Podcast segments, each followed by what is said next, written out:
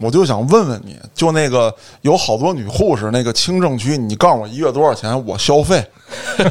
你等会死我的。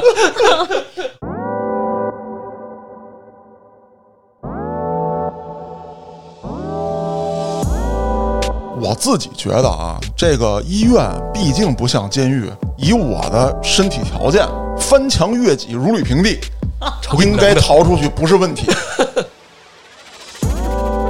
如果在这个期间，就是比如说黑老师和嘉哥说说那个明天咱一起反抗，你刚跟他说完十分钟都不到，他就会说：“哎，叶护士，那个谁谁要逃跑，他跟我说了，怎么怎么回事？” 绑架谁一定说是我能瞬间致他死亡，你这才能算挟持。不是你说那个可能是就是监狱看守所一类的啊，这种在精神病医院的可能抄一馒头，你别动。那你说这有没有就是说自残的呀？喝洗衣粉，后来我们洗衣粉都锁在锁起来了。洗衣粉，那真的是香啊燥啊，吃完吐泡泡。对，没错。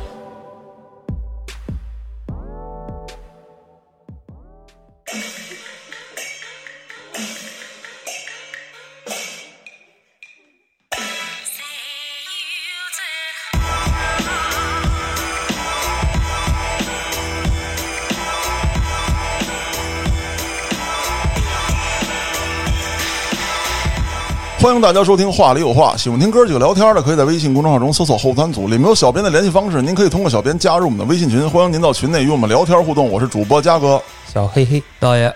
Hello，大家好，我是六群的女装大佬叶希。这个事儿吧，你不要笑啊，不要笑。关于叶子的身份啊，他已经介绍过了，六群的女装大佬。那你们看不见啊，今天叶子的这身装束出现在这个录音室的时候吧，嗯，你再吸溜，没有啊，我又给家嫂发了。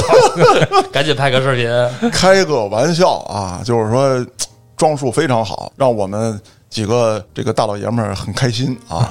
女士穿女装，哎，她还敢叫大佬，你看看，合适吗？要不我把这个脱了假发假发摘了，露出我的圆寸。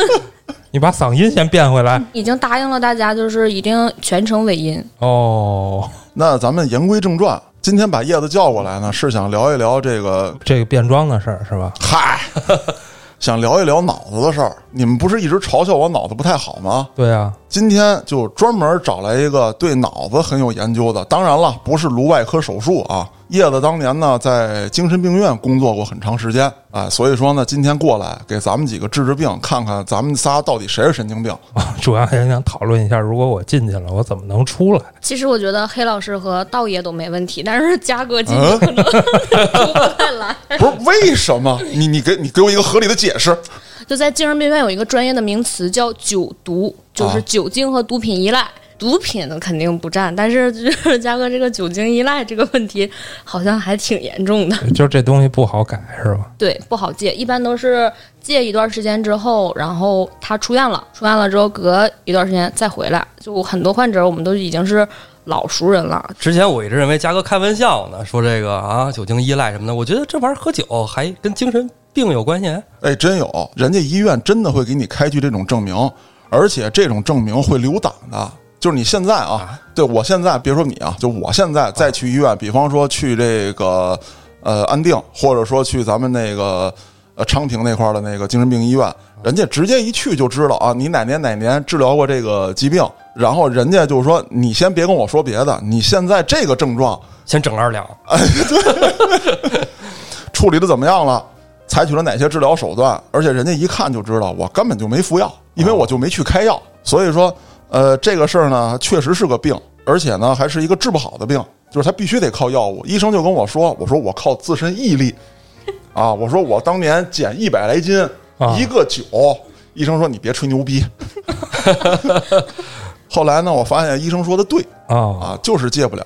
当时家嫂想给我送进去，嗯，说给你捐起来，就必须得治你这病。然后我就问了一下，我说我怎么算治好了出来了？反正就必须得家嫂签字，家嫂不签字我就出不来。于是乎，当时我就跑了，药也没开，然后其他的那些东西我也没拿，我就颠儿了。然后家嫂问我你在哪儿呢？我说你休想把我送进去啊！不过我理解是这样，就是酒这个东西，首先它不犯法，啊，对啊，又不是说美国那会儿那禁酒令时期是吧？对，而且禁酒令时期他也喝酒也没事儿啊，对，他只是说不能卖酒啊，那么多黑帮都那么活下来的嘛。就指着这活着呢啊那啊。可不嘛。这事儿回头再说啊，就美国黑帮啊发展壮大，禁酒时期是非常重要的阶段。我的意思是，这东西不犯法，那你出来很容易就 继续喝上了。复喝了就，对，刚才可能只是开玩笑，但是就我们来说的话，嘉哥现在的这个这个状态达不到。就是真正要入院的那个状态，因为我们当时入院的那个酒精依赖的人都是什么人？就是他喝完酒会闹，哦就是打人或者作家里这种，然后那个家里人受不了。老老老王，赶紧，这就我们有 啊。我们有这种人。然后这种可能就家里人受不了，他们每次喝多都闹，每次喝多都闹，他必然要把他送进去。嗯然后我有过一个这样的患者，就特别过分，因为他刚入院的时候，我们是要逐渐的给他戒断，可能今天给你喝二两，明嗯天可能一两，然后逐渐逐渐逐渐减量。刚开始都特别正常，突然有天给他完全停掉了之后，他整个人就出现了一些症状，就真的是酒精戒断的那个症状。说一些莫名其妙的话，然后喝药，就是给他输液的那个点滴的那个药物，他啊，把那个针针不拔，然后它下面有一个连接的那个栓口嘛，他把栓口打开，然后喝瓶里的药，我去，然后喝一会儿自己就安上了，你不会发现的很快。这个一会儿自己又安上了，对。能他能拧得开吗？这度数不够，再安回去。然后这个结束了之后，输液结束了之后，他就更严重了，开始拿那个自己的那个喝水的瓶子去水房里接水。然后我们那水房旁边有一个小小凳子，我们护士要坐在那儿看着所有的患者，就防止他们出什么问题或者突然发病，然后暴喜上人，怕这种。我坐那儿看着，然后每天拎个小瓶子跟我过去说：“老板，我要买啤酒。” 啊，我刚开始我不太理解，我不知道他要做什么，然后就盯着他。我发现他跟我说完了这句话之后，进水房打了一杯那个温水，打完了出来之后跟我说：“老板，钱给你放到那个台子上了，我走了。”然后每天如此，就每天去打水都跟我说：“老板，那个买两瓶啤酒，或者是我打二两白酒。”每天都这种。然后后来一段时间他也出院了，但是隔了一段时间他就又回来了。不是，这已经出现幻觉了呀！对他这个比较严重，这不是酒精依赖了，我这我觉得他不一定是幻觉，他是因为喝不上，找一个喝酒的那个感觉，心理慰藉自己。哎，心里慰藉一下。肯定是找感觉。要不你说这输液这东西，肯定它要有劲儿的话，输到血里劲儿更大。啊，对，总比你喝下去劲儿要大。但是你又偏喝，其实劲儿就小了呀。对这个啊，我跟大家分享我的经历啊。我试着戒酒的时候，确实有叶子说这情况，就是甭管什么东西，我必须到酒杯里面滋儿它。哦，你比如说，咱吃点酱牛肉，啊你给搁点醋，拍点蒜，咱都蘸着吃吧。啊，我不行你得喝。啊，我得把这酱牛肉搁嘴里，然后拿小杯盛这醋，哎呀，哎，我得这么吃。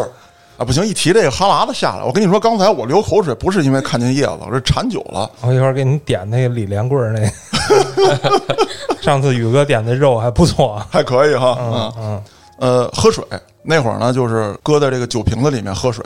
戒酒最让我难受的那段时间啊，大概就是到了第二十多天的时候，那会儿还在电影院呢，老棍子喝酒，我抽着烟坐他边上，嗯，就是不自觉的哈喇子就掉下来了。哦，就我看见自己裤子湿了一块儿嘛，就那哈喇子汤汤就 就就滴到以这儿。为尿了，对，操，上边湿。那是他妈裤裆，我操！刚才不说了戒酒这事儿吗？嗯。咱们做一种假设啊，好比说家嫂把我送进去了，就不给我签字。我自己觉得啊，这个医院毕竟不像监狱，以我的身体条件，翻墙越脊如履平地，应该逃出去不是问题。没戏。我见过那种墙，我之前上厦门那边拍片儿去，啊，进过一个这个精神病院，他们那墙上边反正是有铁网、铁栅栏啥的，反正你不是翻就能翻过去了，那如果说我从正门突围呢？那不得道道关卡吗？哎，对，过五关斩六将，价格可以的。正门突围这个事儿基本不可能。啊，他们所处一个是什么样一个环境？就比如说那个一个长方形的屋子，嗯，每道门都有锁，而且是密码、指纹双认证。突围一到，基本上那边就已经打电话叫保安了。精神病院的保安是特别多的，我们大概有二三十人的保安。打不过，对 然后我们护士站是嗯、呃完全透明的钢化玻璃，就任何有人有什么异动的时候都会发现。嗯，每个屋子都有那个全程无死角的监控，包括卫生间。啊，好，对，因为卫生间它有很多问题出现，它可能会把，比如说把裤子撕成条儿。他如果晚上的时候他去厕所了，你没发现的话，他可能挂在那儿，他就就就挂在那儿对对就挂在在那儿了。哦所以就是我们必须是三百六十度无死角，不管这个人在干什么，我们都必须实时能看到他。就每天上班有一个专门的人，就坐在电脑前面看所有的监控，任何人有任何举动，我们都能及时发现。人家叫消防中控，你那是防自杀中控。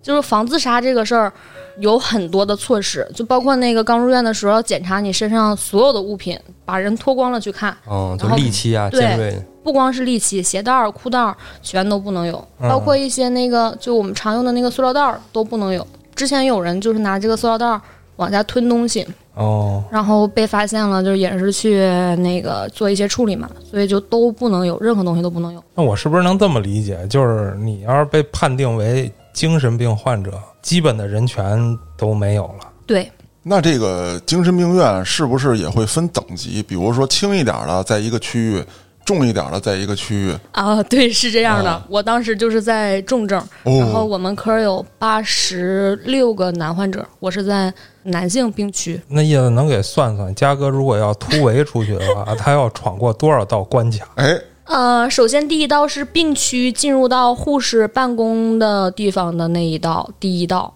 然后经过护士站去到那个走廊里是第二道，然后走廊进入到电梯是第三道，因为电梯还要电梯卡，没有电梯卡，你就你只能在这个楼层不动。嗯，然后电梯下到一楼，一楼的那个电梯那个大厅是第五道，然后从电梯大厅出病区是第六道，然后出医院的大厅的那个门是第七道，再出就是到那个外面了，外面再要出整个医院的院儿是第八道吧，我 没算错吧？啊，差不多。你就是嗯电梯，如果算一道的话，对，嗯，那你看叶子，咱们做一个有意思的假设或者说畅想，我制定了一套方案，A、B 两种计划。A 计划呢是在你给我送药的时候，我绑架你，这样的话，我就可以用你的指纹、密码还有电梯卡离开这儿。哎，然后当我突破电梯之后啊，我可以用你作为这个谈判条件，然后再往外突围，这是一种。第二种呢，就是我先制造一起混乱，当所有保安、所有人的视线都被那个混乱吸引的时候，我把床单连在一起，我从楼上爬下去。那窗户肯定有栏杆。百分之百有。嘉哥，你说这两种方式都不可行。是吗？因为第一种，你说你绑架我，呃，送药的时候我们是两个人，每天送药都是两个护士一起，然后一个发药，另外一个喊名字过来吃药，啊，每次都是呃所有人坐在坐在椅子上，它是类似于一个大的课堂，前面是一个电视，然后后面是一排排小桌子、小凳子，嗯然后叫你名字的时候，只有你能过来吃药，确保你吃了之后你再回去。在这个期间，你觉得您能打得了多少人？你能怎么样才能把我绑架得了？我不光是我，我身边还有我的同事，而且就像之前有一期节目讲的，就是人在这儿心是不齐的。有的人说我想跑出去，但有的人觉得我在这儿挺好的。哦，当你想奋起反抗的时候，其实很多时候不用护士动手，你的病友就 直接把你摁倒在地了。他们会拿你去，哎他们会拿你去换取一些东西的，就哎是他们可以换烟，哦然后换吃的、换零食、换水果、换牛奶。哎，我操！而且跟他们没法聊，哦就是说咱先商量好了对对对，啊，然后到时候咱一起干。哎，一到明天想，哎，昨天你说啥了？不会，他如果在这个期间，就是比如说黑老师和嘉哥说说那个明天咱一起反抗，你刚跟他说完十分钟都不到，他就会说，哎，叶护士。那个谁谁谁要逃跑，他跟我说了，怎么怎么回事？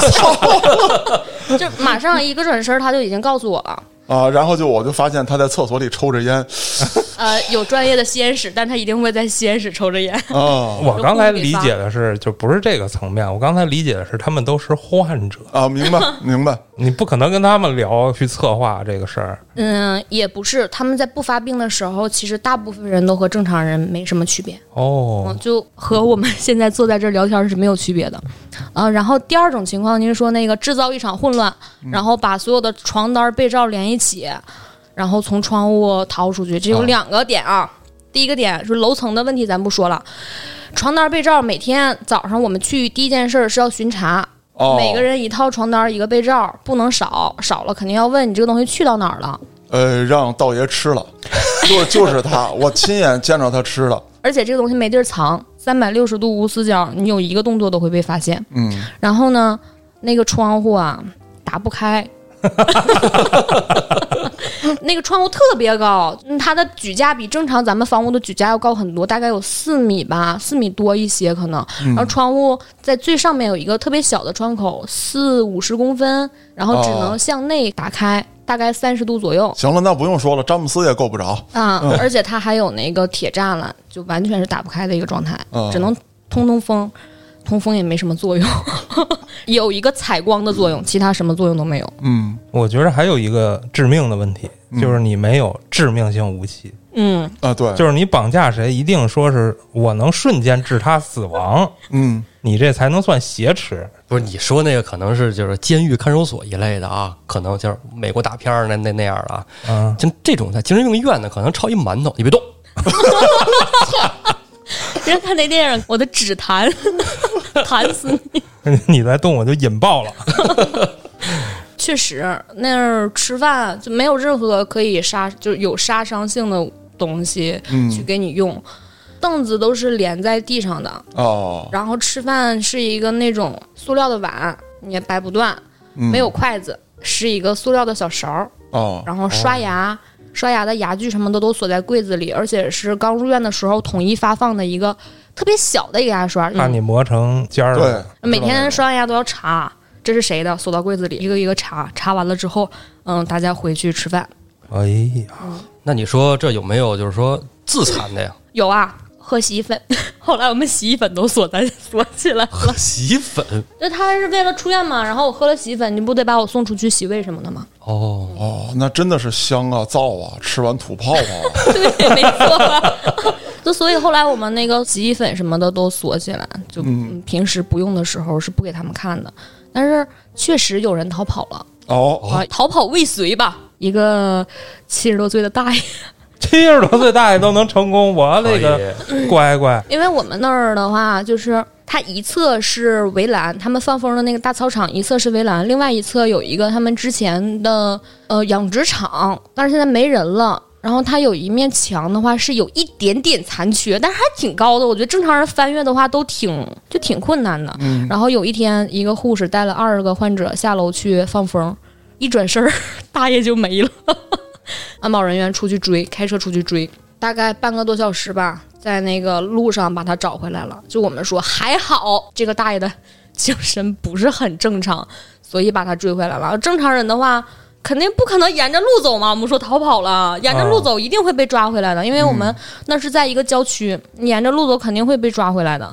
而且他身上还有钱，那一兜好像缝了五百块钱吧，当时入院的时候没被搜出来，他缝在里面了。哦，然后他也没想说打个车什么的，就徒步 沿着大路走，后来被抓回来了，就这一个，其他的说逃跑成功的都没有翻墙，七十多岁大爷，啊，我们都觉得不可思议。那你们那墙后来就改造了吧？得对，听到这儿，我有一个想象在里面，就大爷进去之后啊，就每天在那儿练深蹲，然后俯卧撑，啊，然后练跳啊，深蹲跳，就想哎，我几步能上去，囚徒健身是吧？哎，就耍起来。说到这儿，其实我想问的问题就是，你们会不会去观测这样的人员？比方说，这个人进去，他不像别的患者似的啊，拿个馒头跟你爹出来见蘑菇云，啊、他可能就是自己在那儿锻炼身体，然后四处观察有没有这样的人，你们会不会特意注意他？咱先说让不让锻炼身体？让啊，完全允许。但是他们啊一般都就是进去就开始长胖，不停的哦长胖，伙食比较好。是伙食好，还是因为跟他们吃的药什么的也有关系嗯、我觉得跟药物应该没什么关系，因为他们吃的比我们吃的还好，顿顿有肉，四个菜。哎说起，来就有点突然有点难过，真的看患者吃的饭比我们吃的好多了。然后我们那儿我之前去了，其实时间不是特别长啊、第一个月我刚去的那天杀了头猪，然后哦隔了半个多月吧，又杀了一头。我说这医院是什么条件呢？这是 那个时候就猪肉的价格还比较贵，然后他们就顿顿都有肉。咱先把锻炼身体这事儿说了。猪肉的事儿咽口咽口水，咽口水。啊锻炼身体可以允许，但是基本上没有这么做的就没有练的特别过的，就跟嘉哥那种囚啊，徒健身绝。绝对没有，绝对没有。每天八百个俯卧撑啊，然后给自己挂墙上什么这个往起卷啊什么的这种就种。挂不了，我往墙上一挂，他们就以为我要自杀呢。对，但是这种的话就基本上没有，因为一个是说可能是进去之后大家都躺平了，还有就是跟药物也有关系。他们吃了那个药之后，很大一部分人是没有什么太大的精力的，可能就吃完了之后就困。有一定的镇定成分呗。对对对对对，哦，说到药，我就想问问，就是好些人都说这精神病院吃那药就故意把你吃傻了。嗯，不是这样的，他们每个人都是按照他们不同的病情遵医嘱去给药的。这个药不是说故意把你吃傻了，因为我也吃过，我吃过一段时间，吃了大概一个月左右，开始逐渐就会发现自己就是记忆事情的能力特别差。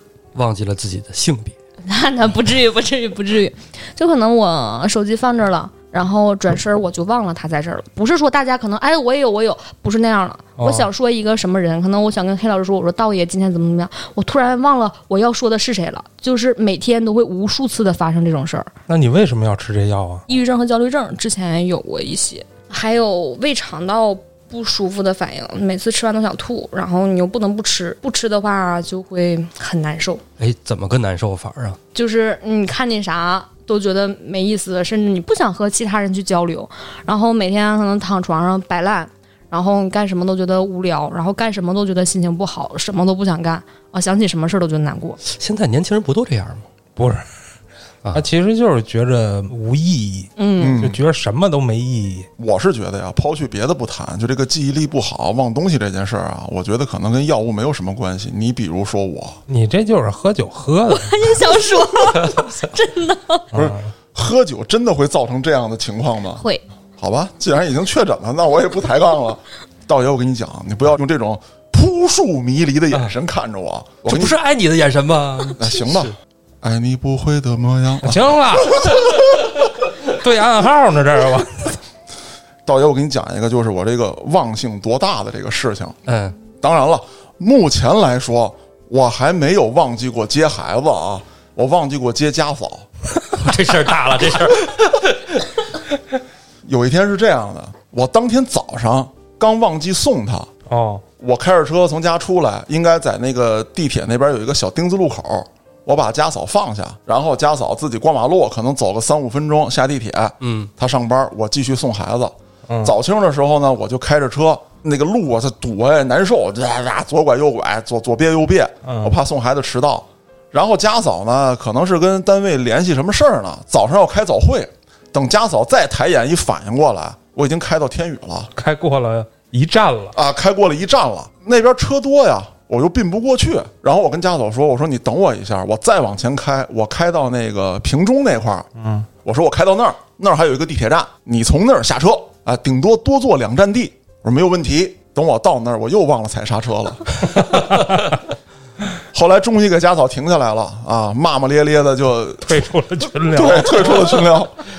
晚上的时候下雨，家嫂特意跟我说：“说你接完孩子从奶奶奶奶地铁口，你绕一圈接上我。”我说：“放心，没有问题。”我一想，早清我刚犯完这个错误啊啊，一天犯两次，那就等于宣判自己死刑。果然不出所料，我给忘了，而且忘的多干净啊！我还不是带孩子直接回家，啊，我说你妈下班晚，咱爷俩嗨去。我们爷俩找了一个小小的这个快餐店，哎，吃着喝着特别美，一个快餐的一个自助餐，嗯，味道还不错啊，孩子也爱吃。我手机因为下午开会的时候我调了静音，我忘了给调成这个声音了。哦，等我带孩子吃完了也嗨完了，哎，准备回家的时候雨也变小了，我拿出手机一看，啊，四十多个未接电话，我当时就觉得完了，死定了。嗯，我脑子里开始转啊，三千六百转。我想我编什么瞎话能去把这事儿抹过去。后来呢，我发现我脑子真不好使，我想不起什么瞎话来，我就跟家嫂坦白了。她最后都无奈了，就说你不行，你去医院治治吧。哦，这么来的，就是道爷，我跟你讲，我跟你说这个是什么意思？就是告诉你，这个只是单纯的记性不好有多可怕。我觉得还好，我还以为那天早晨你是从停车场不是开车出来吗？你说让家嫂你在小区口等着我啊，啊 我接你，我然后歘走了。对你直接从家嫂眼前开过，我操！不是有过这种事儿，哦，就是我家小区不是停车特别不好停吗？是我那会儿就把它停在我们边儿上的一个宾馆，一个月给他多少钱？宾馆那儿有一停车场，嗯，每天早上就是孩子收拾完了之后，我背着孩子包，我说我去开车，家嫂跟孩子在小区口等我。那有的时候呢，就是家嫂出门慢，我带着孩子去停车场接上家嫂，丢家嫂已经不是一两回了，就直接一脚油就从家门口冲过去。更牛逼的，头天比如说咱喝酒，嗯，没断片儿啊，回家了找一代驾把车停好了，等等这些都没问题。早上起来，我他妈车停哪儿了？我昨天开车了吗？我没断片儿啊！我操，我就回忆不起来，你知道吗？我就开始打电话问，说昨天我找了代驾呢，说找了，我就开始手机自己查单啊，我确实有一代驾的单子，然后我就想不起这车停哪儿来，满院子找，然后后来想起来，哦，我停停车场了。后来又有什么呢？停车场涨价了，我就不跟他们家停了，一个月收我五百块钱，太贵，我就把不跟他家停车这事儿我也给忘了。每次还都走在停车场是吧？啊，我就啪开到停车场里去了。第二天早上开出来，我说操，你丫怎么不抬杆啊？一收我费收我一百多，我还找那停车场那大哥打架去了。啊，我操，我他妈的交了钱怎么一百多？你放我出去！大哥还说兄弟，你酒醒了吗？你已去经年的事儿了，对你已经他妈好几个月没跟咱家停车了。他们老觉得我诚心找茬儿，其实我是他妈真忘了。我觉得我这个还好，因为我是毕竟药物来的，可能隔一段时间能代谢出去。我觉得您这个 我这好像不太容易恢复我。这属于残疾是吗？那咱们绕回来吧，啊，啊，再说说有什么经典的病人，就是让你印象深刻的。嗯嗯，还真有几个，就是从既暖心又觉得心酸的一个人开始说吧。嗯我因为不是一直在精神病院工作，我之前在一个医院的门诊大厅做护士。然后那个时候，我们跟医院的大部分的医生都比较熟嘛，因为他们说，比如今天收个患者不用住院，那你就先门诊先输液输两天吧。然后就有这么一个医生，我们认识关系挺好的一个理疗的一个大哥，关系挺好的。后来他离职了，我们也就没太了解具体什么原因。后来又隔了一段时间，我胃做了个小手术，等好了之后，我就去精神病院上班了。啊，去了之后，我突然发现，哎，这个大哥也在，但是 他是患者了是吗？对，但他不是医生了，他是患者了。他没发病的时候，他和正常人是没什么区别的。他看见我也特别惊讶，他说：“你咋来这儿了呢？”我说：“我来上班啊。”我说：“你咋来这儿了呢？”他说：“我来住院了。”然后那个我就后来了解了一下什么原因嘛，他给我讲，他说妻子不要他了，带着他的孩子走了。哦，然后那个他父亲去世了，他母亲也不要他了，对他不好了，然后他觉得有点接受不了这个事儿，然后跟他妈打架，他的母亲就把他送到医院了，说他是精神病。我当时觉得，哎呀，就是人生无常啊，毕竟大哥，小肠啊，毕竟大哥赚钱赚的也挺多的，医生嘛，他的患者也挺多的。然后后来我一直把这个件事情信以为真，我以为就是这样的。然后后来隔了一段时间，我回到我之前那个医院去陪我朋友输液，遇到之前的同事，然后就聊聊天儿。我说：“哎，我说知道那个谁吗？那个哪个哪个医生？我说那个我觉得特别惊讶，竟然在那个精神院遇到他了，而且是我的患者。”然后他说：“哎呀，说他可惨了。”我说：“不说怎么怎么怎么回事吗？”他说：“他跟你说的呀。”我说：“对呀。”他说：“不是那么回事。”他说是。有一年过年的时候，他的妻子和孩子还有他，他们三个开车回老家，啊路上的时候出了车祸，只有他一个人活了下来。然后他就不太能接受得了这个事儿，然后结果他出院没多久，这个年过去没多久，他父亲也因病去世了。啊，打击太大了。对，就是基本上在同一年当中，就没几个月的时间，就是身边的亲人接二连三的去世，然后他就一直活在自己的世界当中。他觉得我妻子和孩子不是没了，是他们就是不要我了，他们选择更好的生活了，才走的。然后就因为这个事情，总和他的母亲吵架。后来他母亲也逐渐发现不对了，才给他送到医院的。然后他生活条件还不错，当其他病人没有没有什么零食的时候，他的零食和烟总是最多的那个。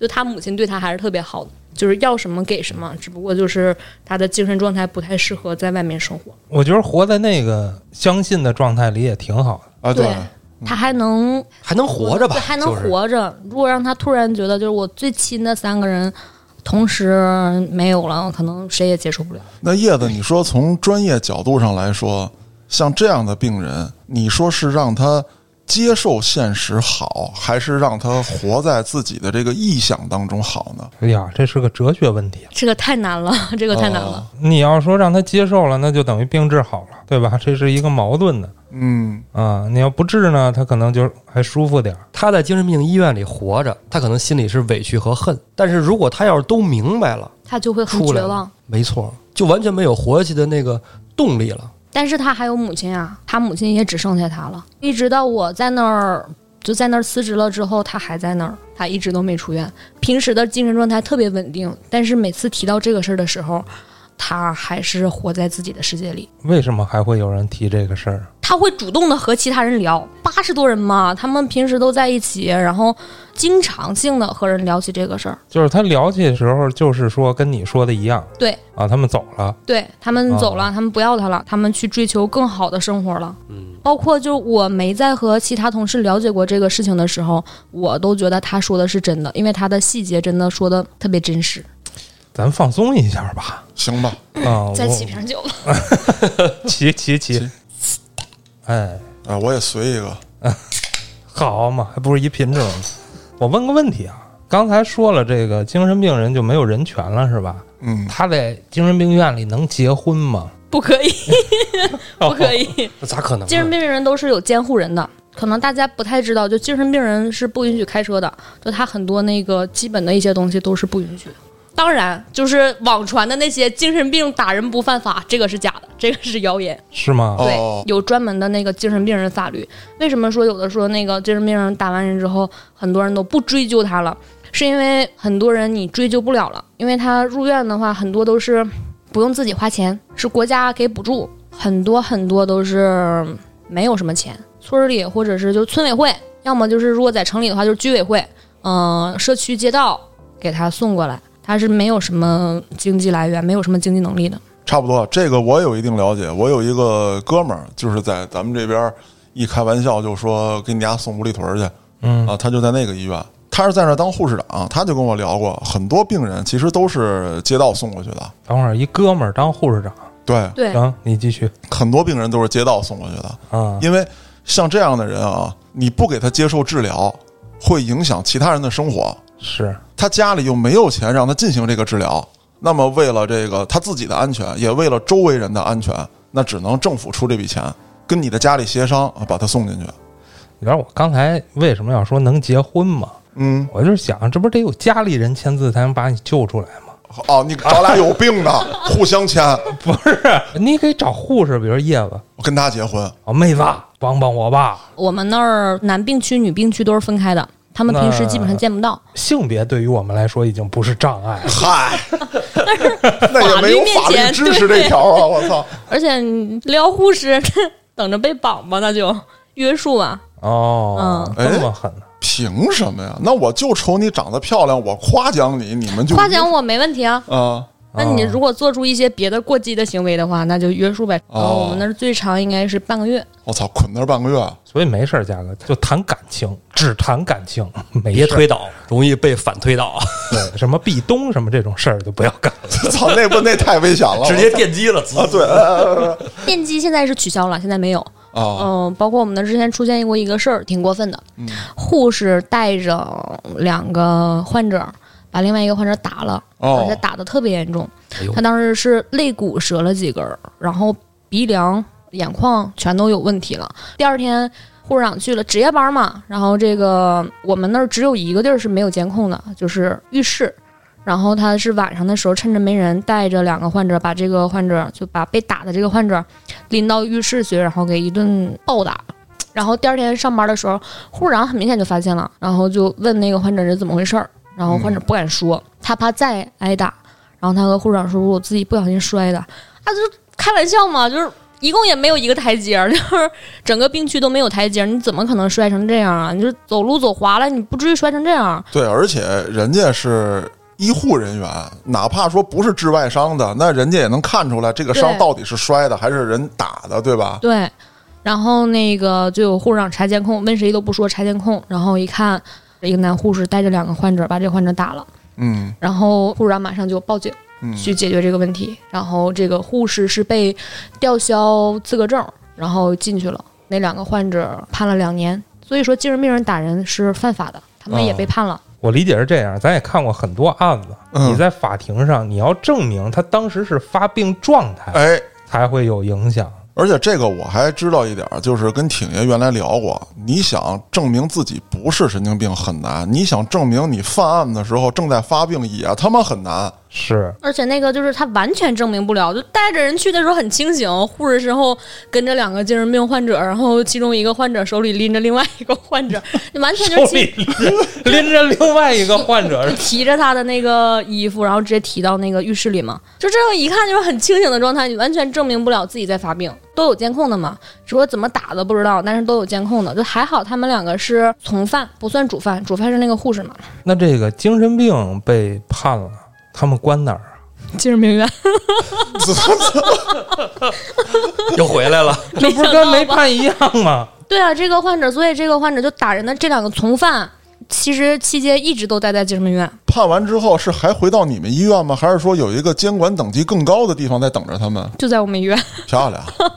他和平时住院没有区别。那他是不是说人身自由会受到更大的限制？比方说不让他放风，或者说只给他圈在一个小范围里面？没有任何区别啊，哦，他和平时住院没有任何区别，因为就包括如果说那个一个精神病人不在精神病院里面，他在比如在路上，他那个把人打了或者怎么样，他服刑也是在精神病院，因为有一些治疗的问题，监狱没有办法去处理，啊，所以他只能在精神病院。你看吃的还好，两星期杀个猪，这个患者就我认识的这个患者，他被判了两年，这两年当中。他自己说，从一百六胖到两百八。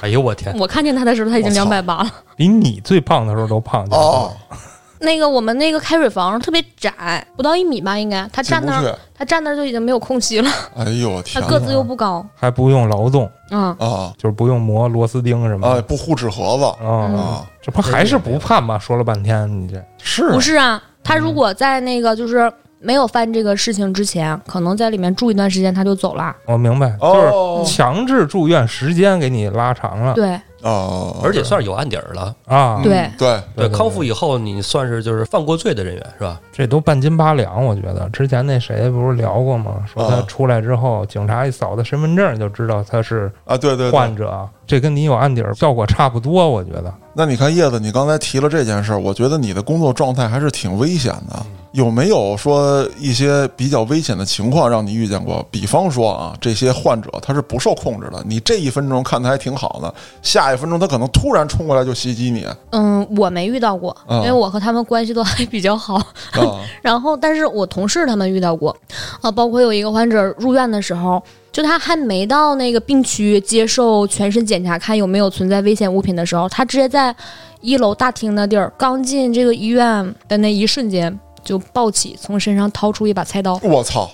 然后把那个我们楼下的保安直接给开瓢了。哎呦我天哪！嗯，大概当时说是二十多厘米吧，就划了一下，不光是砍，划了一下，然后直接就创口二十多厘米，对对对，我操然！后直接就去医院去缝针。这个人入院之后 就接受到了我们的最高待遇，就是啊，那个他就不是十五天了，他当时应该是绑了二十多天。嗯，全程除了大便之外，其他都在床上。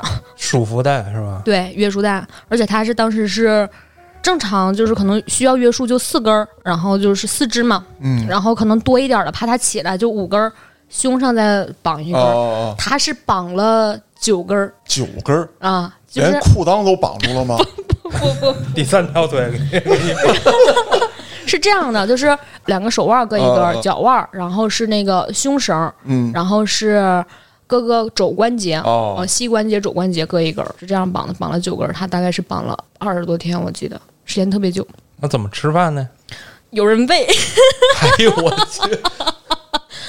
绑我吧，哎，黑老师，你可别觉得这是一好事儿。当然了，说找一个特别年轻漂亮的小护士喂你，你是挺美。你比如说，你被绑那儿，我来喂你。啊，我们的一般都是，一般都是患者喂，护士哎呦我去！怕给我喂死。患者有的那个患者清醒的状态下会帮我们干活，他们有个表，我今天干什么，明天干什么，然后他们到那个每周末的时候到护士长那儿领吃的。哦，能换点烟对啥的？对对，对对对，挺好。嗯那他们抽烟肯定要有火啊。火在护士兜里，哦，就是给他给点点上。对，护士给点烟。不是这个待遇，我觉得跟社会大哥好像差不多，吃饭有人喂，抽烟有人点，对吧？但是还是不一样的，就是可以想象一下，嗯，三十多度的那个，尤其是夏天，嗯，东北嘛，就是冬天也不会很冷，冬天室内温度也很高的，啊，对，长，期绑在床上，翻身都不能翻，那长褥疮吗？不长。哦你毕竟不是说一动不动，的还可以自己蹭一蹭。哦哦哦，过瘾过瘾。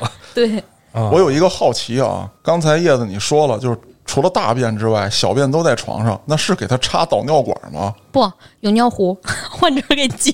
哦，不要以为是护士，对，呃，护士不可能干这些事情。哎呀，这点小心思都被你们发现了啊！当然了，我问这话是什么意思？就是说，在我看来，插导尿管等同于一种刑法了。就是也不是说护士不能做这个事儿，只不过就是因为护士还是比较少的，八十多个患者，不是说每一个都能看护得到。啊，对，然后的话，你说插导尿管，我突然想起有一个患者，他是那个当时在家里受到了一些不公平的待遇，因为那个时候还有还有一些村霸的存在，嗯投诉无门，然后时间久了他就就精神不好了，嗯就在家就绝食不吃饭，然后到我们这儿之后也是。绝食不吃饭，你怎么喂？就是哪怕没有约束，然后你喂到他嘴边儿，你说哎，今天看你吃什么呀，多好啊！不吃就不吃，特别有刚就不吃。然后后来实在就是看他一天比一天状态不好，然后医院包括通知家属，家属同意的那个情况下，给他做了一项治疗，叫 MECT，啥意思？就是电休克，给他电晕嗯，可以这么理解吧。啊？然后这个治疗做完了之后就，他会在一个短期内忘掉所有的东西，哦嗯，，一个人为的失忆。你喝点不就完了吗？不，做完第一次之后，他还是记得这件事儿，然后隔了几天就开始给他打营养液了，因为长时间的不吃东西的话，他人体是受不了的嘛。嗯，那他电完之后，他能忘记多久以前的事儿？所有，他可以连自己的姓名都忘掉，那还会写字儿吗？不需要他写字儿啊。呃 不是，他可能还会存在一些肌肉记忆，但是就是，啊嗯、大脑当中存在你之前对很多东西的印象，包括自己的名字，他都会忘掉。哦，嗯，他是做完第一次没有什么反应，然后隔了几天又给他做了第二次，第二次回来的时候就很明显，你问他叫什么，这是在哪儿，你知不知道，他都不记得，然后开始吃饭，就还是有有效果的。我觉得这有点生生的是杀掉一个人的感觉他的记忆会是会恢复的，啊，只是为了在短的时间内让他去正常的进食。对你得能吃饭，对。因为你这个事儿一直搁在心里，你有一个抗拒状态，就基本的你的生命保障可能都会出问题，所以说才会采取这种手段。那做完之后他还认识哦，这是碗他刚做完的时候就，嗯，因为前期是不给他吃饭的，然后给他那个用那个胃管下胃管，然后啊，去帮助他饮食。等到 OK 的时候，就过了几个小时之后，可以正常自主吃饭的时候，你要帮他把碗放到他的手里，那他也知道吃。肌肉记忆嘛，对，哦，嗯就是说刚生出来的孩子，他也会吧唧嘴儿，也会嘬奶，这个不用教生物本能。啊，对，对生物本能啊，这让我想起了冬兵还真是啊。啊，他不就是吗？每次执行完任务之后，往那儿一坐，洗脑去是吧？呃，然后就呆了，呆了之后给他念卡车、金属、废旧，当眼睛就是吧，红眼特效就出来了啊。这哪儿挨哪儿啊？就是还真有这种药，真有这种药啊！以为是科幻电影才有呢。啊，今天刚学着，这不是药，这是一种治治疗治疗手段啊。啊，这个是特别痛苦的。就是被电的时候很痛苦。嗯，对，那当然痛苦了。你们都没被电过吧？嗯，我当初十来岁的时候，让我表哥拿电棍缩了我。那老刺激了。我 那玩意儿，我表哥当警察的嘛，我瞎作，他拿电棍缩了我来着。在秦皇岛缩了你，哦，缩了一回就老实了你。说我是霹雳贝贝，我能给你那吸喽？嗨，我我给你充电，还给你吸喽。那就不叫嘉哥了，叫充电宝。我操！叶子，除了刚才你给大家分享的这些之外，有没有再就是那种要死要活的啊？是这个这个，让你觉得看完之后心里头有点咯楞一下那种感觉的？留下阴影的，嗯有啊，太有了。啊，就有一件事到现在为止都给我造成了一些生理上的不适。我以为嗯是心理上的不适，原来是生理上的不适。不光是心理上的不适，你 一个变装的，你有啥生理上不适？这个事儿对我的影响特别大。在疫情的时候，不是武汉疫情，就是我们当地黑龙江那儿有疫情的时候，当时比较严格，然后需要封院，就是说你家属不能来探视，然后护士不能离开本院，哦给我们提供住宿的地儿，然后但是你不能离开本院，因为家属不能探视了，然后就有一个患者六十多岁，然后每天跟我们说，哎呀，这两天烦啊，心可烦了。我们当时都以为是因为家属不能来探视，然后导致的他觉得想家里边的人了。我们还每天安慰他，然后药物也正常吃。突然有一天，当时是不是我？但是我后来看监控了，我的一个同事，因为我们晚上值班都是两个人，他那个屋子里面虽然说是三百六十度无死角的，但是当这个人背对着监控躺在床上的时候，你也看不到他正面发生了什么东，发生了什么事儿，而且尤其是晚上的时候。其实那个时候，说实话，我们是存在一个就比较放松的心理的，因为毕竟他晚上睡觉之前就会给他吃一些药物，嗯医生开的一些药物，他吃完了之后是镇静安神，然后帮助睡眠的一个药物。我们每天晚上是隔二十分钟巡视一次病房，每个病房你都得进去，不是说在外面看。然后那天那个大哥也进去了，没发现，而且那个时候是巡视到凌晨四点。因为四点到六点你回去收拾收拾，大概六点多七点左右，我们其他人就到了，你就可以下夜班了。嗯然后这个人是在四点多五点之前的时候，背对着 监控做出了一些动作。当时我们的那个同事没发现，看监控的同事也没发现，巡视的同事也没发现。他躺在床上，把自己的 眼睛挖出来了，我操！徒手就双侧眼球都挖出来了。巡视的时候没发现嘛，然后巡视完最后一次，我的同事就已经回去收拾东西了，然后包括备药品什么的。他在我们同事不巡视就已经结束的时候，他摸索着，就因因为眼睛挖出去你看不到了嘛，摸索着那个床沿儿，然后下床，下床往那个地中间走，走着走着没有床了，开始趴在地上爬，可能是太累了吧，或者药物起到了一些作用，躺地上睡着了。就是什么恐怖片儿，我都觉得就是比不了这个真实发生的事儿。然后我第二天上班的时候，他们已经处理完了。当时是看那个监控，也是两颗眼球，一颗已经就抠破了嘛，它嗯瘪了，然后就散落在床单上，然后另外一只是完整的还，我操！然后床单上都是血。我最觉得恐怖的事情不是说这个眼球，因为我们学医的就这种东西见得多了。我最恐怖的事情是他趴在地上爬的时候，就是我们是高清的摄像头，他的眼眶是凹下去的，然后满脸血。那这这位老大爷他抠眼珠的时候，他全程就没有嚎叫，没有没有。没有发出一点声音，因为他们的那个病房没有门，嗯，没也没有门框，所以他在屋子里面有任何一点声音，晚上那么静，我们同事都能听得到，全程没有发出一点声音。啥？那屋子是敞着的，对，是敞着的。哦，就跟那个展会上边那隔间对儿似的对对对对对对，哦所以他在屋子里面发出任何一点声音，我们都听到，但是他没有发出任何一点声音。那后来有医生分析过他为什么不疼或者怎么样的吗？嗯，这个是有的，而且包括我也了解到一些，就是因为之前我也遇到过一个类似的事儿，我的同学他有精神问题，但是没有任何人知道，也是护士，也是护士。然后我们都上班了，就已经是毕了业之后去上班了。突然有一天，我知道他把自己的手砍下来了。我操！就是手腕以上一截，整个拿菜刀砍下来了。后来等他恢复了之后，就去住院嘛。我去看他，我说你为什么要这么做？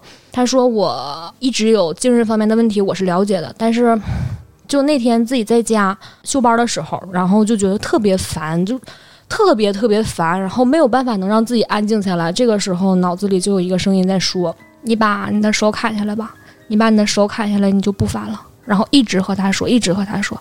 他说当时我不知道是怎么想的，就去了厨房，然后拿菜刀把手按在那个菜板上，一刀就给剁下来了。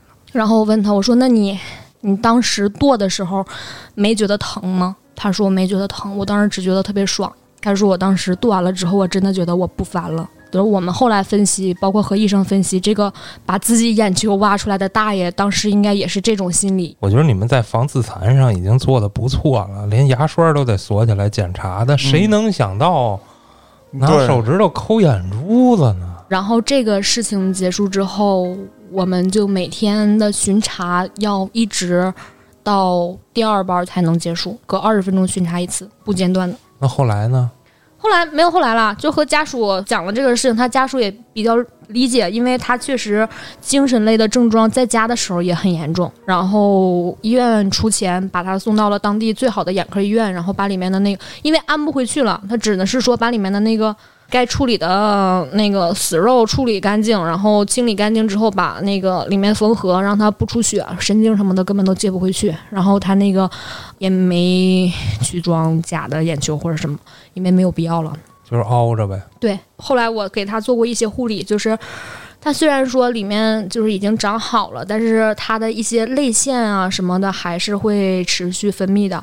然后每天要拿那个生理盐水沿着这个缝儿往里滋盐水，然后再拿棉签儿把里面的那个一些脓液啊或者是一些脏东西给它擦出来。护士太难干了，真不容易。真不容易。搁一般人这心理承受能力，哎呦，对，我刚才忘了说，我说这个事情给我造成了一些生理上的不适是什么？就是后来在家的时候和朋友吃饭，然后吃那个三文鱼吧，啊，啊，三文鱼头，然后一个大哥说：“来，叶子，这鱼眼睛啊，最好吃，你尝尝。哥平时特别喜欢吃，今天哥不吃，给你吃。”呃，我说我不太想吃，其实我之前是吃了，但是我后来就觉得，哎呀，有点不太舒服。他说没事儿，说你尝一下，你尝一下。真的，那个三文鱼的眼睛挖出来之后，和人的眼球大小基本上是没什么差别的，结构也像，长得也像，大小也像。我当时就忍着那个不舒服的感觉放到了嘴里，然后转身我就吐了，真是那个画面一直在脑海里萦绕不去。真浪费，多大一条三文鱼就俩眼睛啊，你给吐了。哎呦，真的受不了这个。不是你这玩意儿，你这大哥不咋地啊。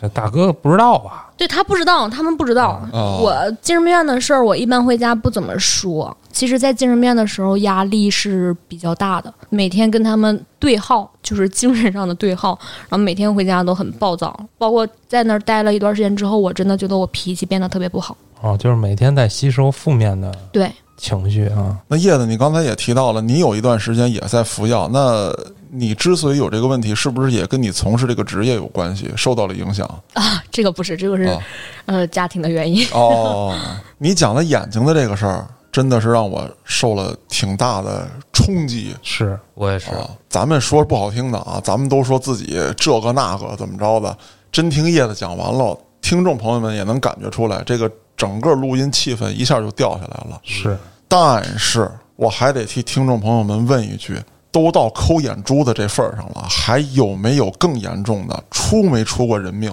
除了那种自挂东南枝的啊哎，啊，就别的。我们医院也出过其他的，就比如从六楼翻下去，当时是在护士睡觉的情况下，他突破了护士站，从护士站后面的窗户飞下去了。但是我们医院就是说，患者互相之间比较严重的没有。就我了解，我也看过一个视频，是我们当时的护士长拿给我们看的，说这个你们一定要知道，他是在这个医院不太好说出来，但是在银川的某一个医院。啊，当时是晚上的时候，他们可能护士没有巡查到位，然后其中一个患者拿着筷子，但我们医院没有筷子啊，我们他们嗯。只是吃饭用勺子，他们医院可能是当时也没想这么多，或者管理的不到吧，有漏洞，对，有漏洞。然后晚上的时候拿筷子，就一根筷子，半夜从床上翻起来了，监控录像嘛，然后摸到了他的室友病友嗯。的床前，抱着这个病友的脑袋，然后直接就从那个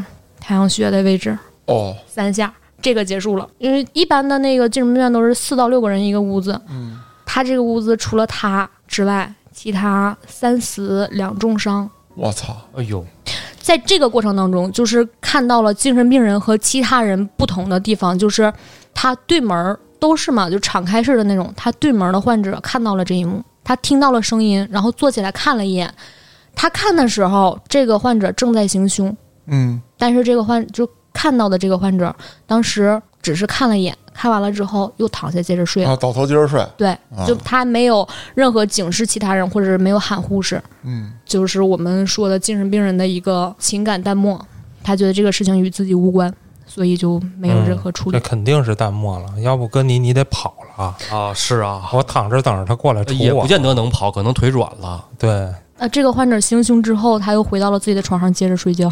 哦，我操，当时说发现的时候已经是第二天了。就这个事件来说，可能是外界了解的不多，但是就在我们那个精神病圈来说的话，流传的比较广，因为希望大家就各个医院引以为戒嘛。那家属这一块有没有特别冷淡、特别冷漠的，或者说一些不近人情的？其实这个分对谁吧，我印象特别深的是一个九三年的一个小伙儿，他因为当时和女朋友分手，他接受不了打击，就抑郁，然后入的院。当然，抑郁的那个过程当中，他有伤人的事件，所以就家属给送到医院了。但是这个男生在我们医院住了两年多，他完全已经恢复的和正常人没有任何区别了，甚至还更开朗了一些。但是家属就是不把他接出去，啊，就是不接。他还有个哥哥，我记得是因为我们都要了解患者家庭的情况，对情，况，嗯就是不把他往出接，平时也不去看他，就是基本上已经把他放到那儿之后就不管了，平时不打电话，然后也不去看他，包括住院费用也不交。到我去上班的时候，他是欠了我们医院不能说很大一笔钱吧，但是欠了钱，然后联系家属已经联系不上了。啊，像这种就属于私人送的，就要自己交钱是吧？对对对对，他们有一些低保户或者是无保户，啊，或者是那个居委会送去的这种，可能就是国家花钱。但是如果是自己觉得有什么不舒服了，你去开药，那肯定是自己花钱嘛。或者开药住院肯定是自己花钱。刚才听说还有自己去的，自己去的少，自己去的一般都轻症。我有精神病，来把我收了吧。呃，对自己去可以啊，自己去一般那个轻症病区，一般的护士都是女孩子。啊这个 住一个月多少钱？这不？住一个多少钱？啊！你分分分怎么住？分怎么住？那你为什么去重症啊？我是男生啊对对对对对。哎呦，我忘了这事儿。你看看，你看看，黑老师你也迷幻了，对不对？哦，对对，叶子，我不说别的，我就想问问你，就那个有好多女护士，那个轻症区，你告诉我一月多少钱，我消费。你等会死我的。我们那儿还比较低，一个月大概他们轻症是一千五到三千左右。去德国，比幼儿园便宜。这这这便宜多了，我操！组个团吧，那个地儿特别适合养老，就每天定点起床，定点睡觉，不玩手机嗯啊。那个轻症的可以玩手机，然后每天就早上起来吃吃饭，那个轻症的下楼自己溜溜弯儿，然后回来吃个午饭，下午睡个觉，我看会儿电视，玩会儿手机，晚上又到点儿睡觉了，黑老师，这不就你想要的生活吗？不不，平。我不不想，走吧，嘉哥，咱俩送他去。我是要在海边儿，我我海边儿啊。不是，没事儿啊，你找那几个重症的，趴在草地上装鱼，哦，在那是油那我还是有点大病，行吗？啊，我可以装那鱼。你们自费我没意见。说的不就是让组织报销这事儿吗？我到时候就可以拿个本儿在上面记录，我说那个嘉哥今天的什么什么症状，他不可以住院。哎，这个正好你今儿在啊。据我了解啊，在五十年前了，有一个心理医生，啊，他呢做了一个试验，这人叫罗森汉恩啊，他带领了一些他的学生潜入到了精神病院里。哦，哎，我没病啊，嗯，我进去，但是我看看你怎么能证明我有病，收容我和我怎么痊愈了，放我出来。后来他们全军覆没了吧？结果他都没成功你看看，啊，就后来只只暴露身份之后，哎，才出来。出来以后呢，他写了篇论文，在这个心理学界呀，一下就炸了。之后呢，他会说，那个我会再派一些人去。然后他们当时他们出了一个做题的一个东西啊，所有的患者去了医院以后会做一些问答题，哎，这个题到了一定的分值，你就入院啊。然后呢，他就说我第二次再派人去，看你能不能找出那些没有病的患者来。然后那个医院呢，就找出了四十一个人啊，说这四十一个人都不是患者，这是你派上来的。然后这名心理学家说，我一个人都没派去。哦，然后又把心理学这个圈儿里呱又炸了一下子。哦，这个事情我是有了解过，但是吧，在现在基本上不太会存在这个事情了。现在是怎么就是辨别呢？也是做题或者什么的呃，做题是有的，但是它有一些机器的检测，哦，仪器检对测，有一些专业的仪器去检测这个事情。但是当然，入院的时候检测这个人是有病的。等你出院的时候，如果你自己说我没病，我要出院，你可以给我做测试。做完了之后，即使没病，你想自己出院也是不可能的。也得家属必须有家属签字，因为这个人当说他是精神病患者之后，他是需要一个监护人的。这个人自己说是没有用的，必须有监护人同意。因为监护人可以说呀，我怕你回家过一段时间之后会再犯，呃，因为精神病基本上是终身的。哎，我还听说了一个治疗手段啊，叫额叶切除术。这个手术呢，说是给脑子里怎么着哪儿嘎下一块来，然后这人呢、就不犯病了。我看过这个相关的电影儿啊，这还挺恐怖的。然后就那个外国那大夫，就是说做额叶切除手术，然后就整一帮人进去，嘎嘎一顿切。他其实是为了自己的科研研究。当然，我看的那个是电影啊，正规的学术报道我没看过。这个手术好像当时还挺风靡一时的，甚至好像当时上了《柳叶刀》那个杂志了，这是医学界很有名的一个杂志嘛。但是后来呢，证明就是这个手术呢，能让人就是好人也能变成大傻子，那那个啊，就是智力啊有损伤，记忆也有损伤，包括认知。